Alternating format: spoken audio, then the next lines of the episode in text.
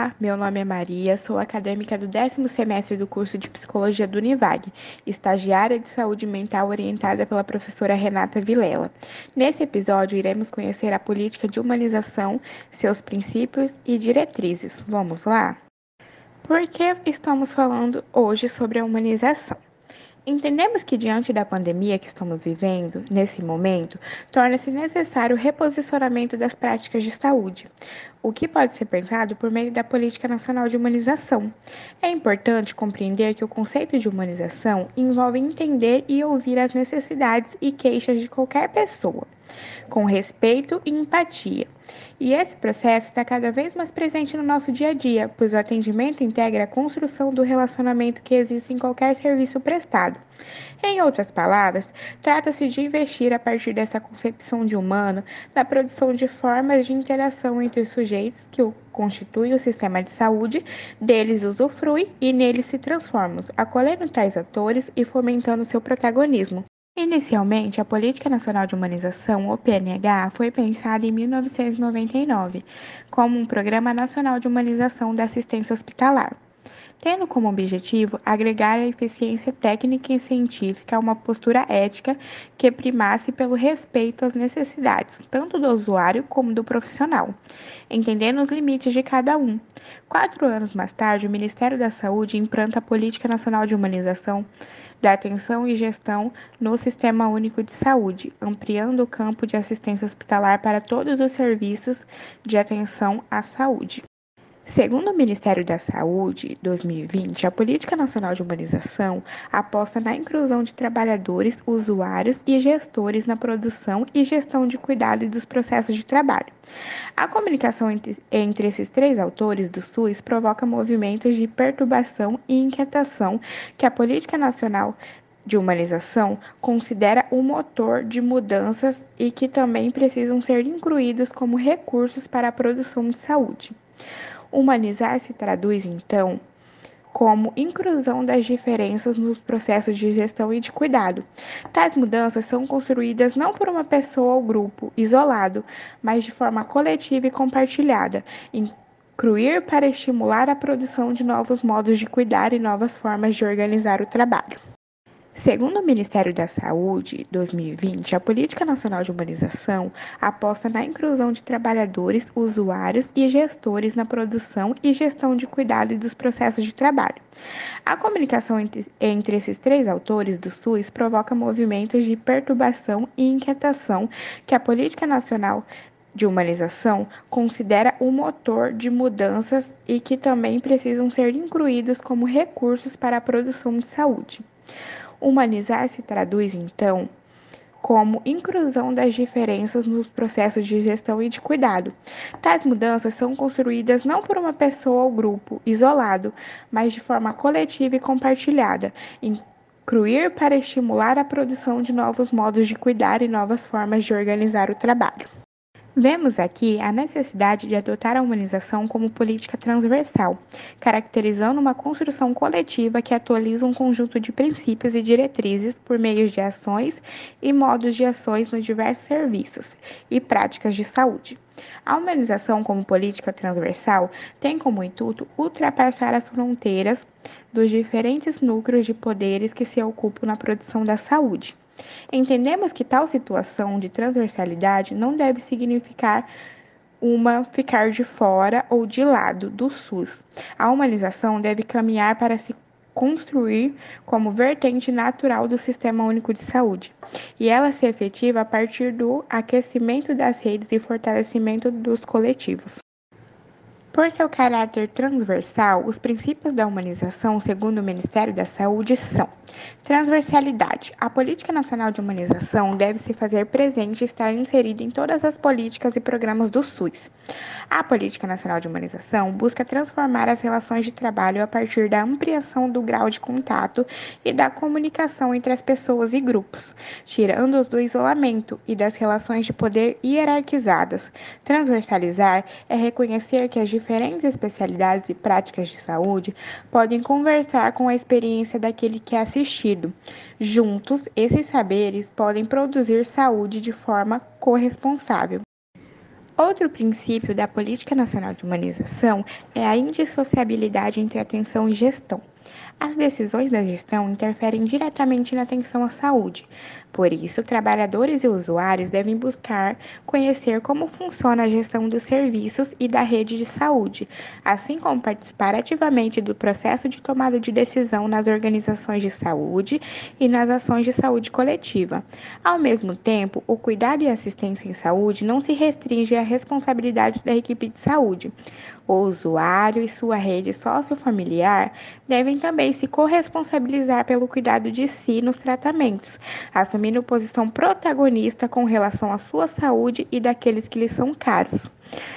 Assim, entendemos que outro princípio da Política Nacional de Humanização se caracteriza pelo protagonismo, corresponsabilidade e autonomia dos sujeitos e coletivos. Esse diz respeito a qualquer mudança na gestão e atenção é mais concreta se construída com ampliação da autonomia e vontade das pessoas envolvidas, que compartilham responsabilidades. Os usuários não são só pacientes, os trabalhadores não só, só cumprem ordens. As mudanças acontecem com o reconhecimento do papel de cada um. Um SUS humanizado reconhece cada pessoa como legítima cidadã de direitos e valoriza e incentiva sua atuação na produção de saúde. Para que essa política funcione, algumas diretrizes são importantes. Segundo o Ministério da Saúde, são elas: o acolhimento, o que é acolher? Acolher é reconhecer o que o outro traz como legítima e singular necessidade de saúde.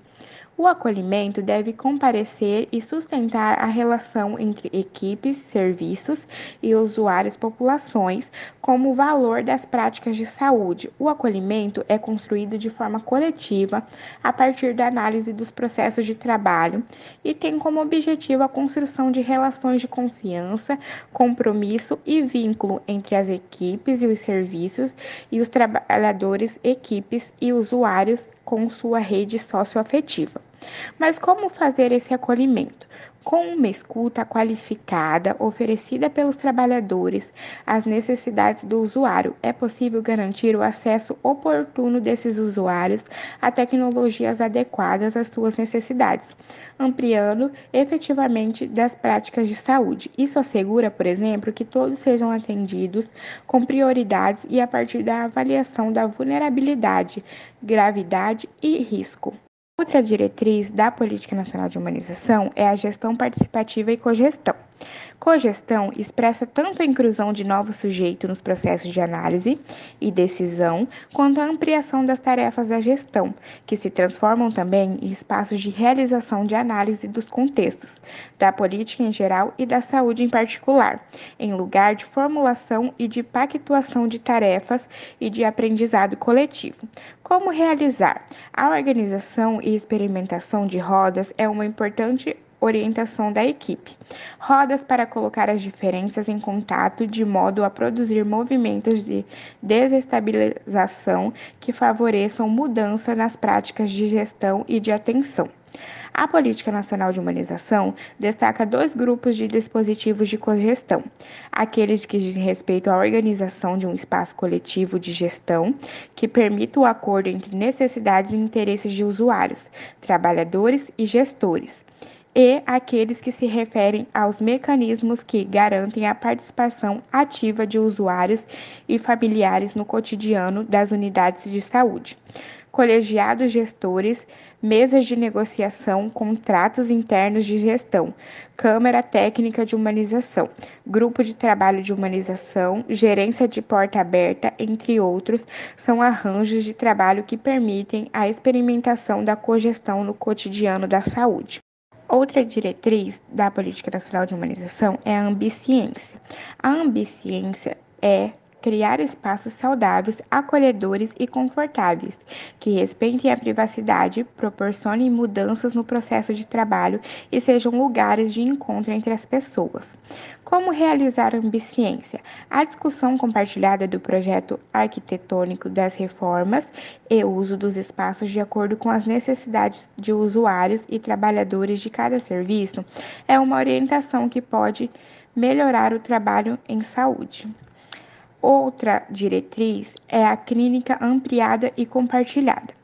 A clínica ampliada é uma ferramenta teórica e prática cuja finalidade é contribuir para uma abordagem clínica do adoecimento e do sofrimento, que considere a singularidade do sujeito e a complexidade dos processos saúde-doença.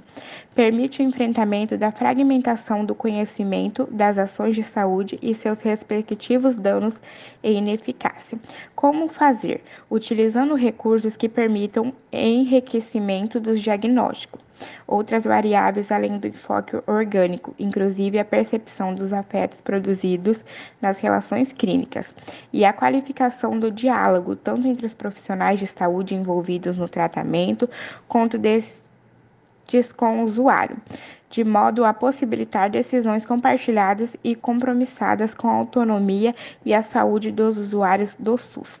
Outra diretriz é a valorização do trabalhador. O que é? É importante dar visibilidade à experiência dos trabalhadores e incluí-los na tomada de decisão, apostando na sua capacidade de analisar, definir e qualificar os processos de trabalho. Como fazer? O Programa de Formação em Saúde e Trabalho e a Comunidade Ampliada de Pesquisa são possibilidades que tornam possível o diálogo intervenção e análise do que causa sofrimento e adoecimento, do que fortalece o grupo de trabalhadores e do que propicia os acordos de como agir no serviço de saúde.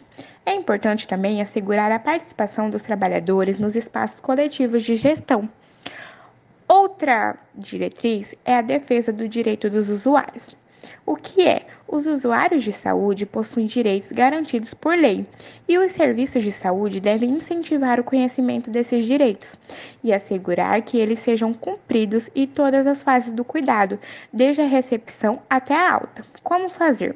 Todo cidadão tem direito a uma equipe que cuide dele, de ser informado sobre sua saúde e também de decidir sobre compartilhar ou não sua dor e alegria com sua rede social. Mesmo com o processo de humanização presente, obrigatório nas instituições de saúde, ainda nos deparamos com locais e profissionais indiferentes a esse modelo. Na sua adesão, visualizamos muitos desafios, por isso torna-se de extrema relevância espaços de debate e discussão sobre essa política e suas diretrizes, sejam como estes que propomos aqui, ou na própria unidade de saúde em que estão os trabalhadores.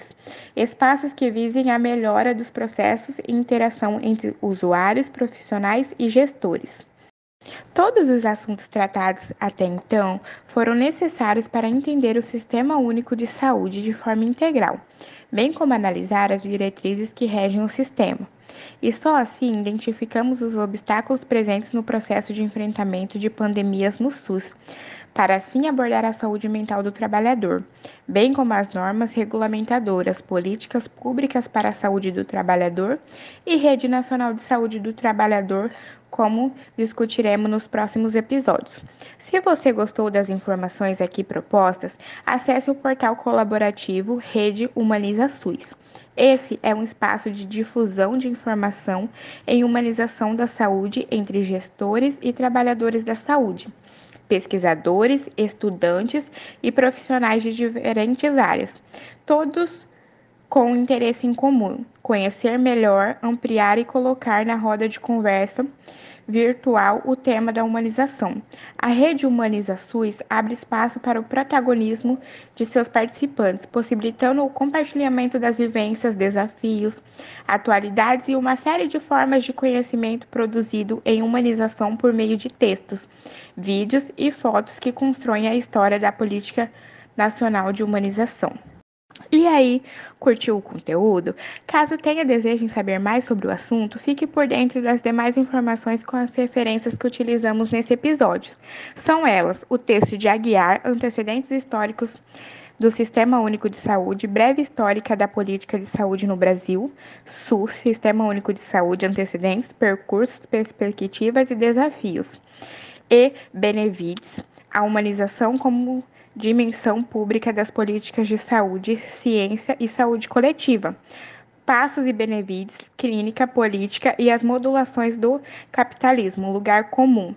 E o DataSUS, que é um site do Ministério da Saúde, onde é publicados dados epidemiológicos. Encerramos a discussão por hoje, na esperança de que esse episódio proporcione conhecimentos e os permita um olhar crítico ao Sistema Único de Saúde SUS, sua potencialidade interventiva e inventiva, e principalmente importância para a população brasileira. Até o próximo podcast. Aguardamos vocês. Tchau, tchau.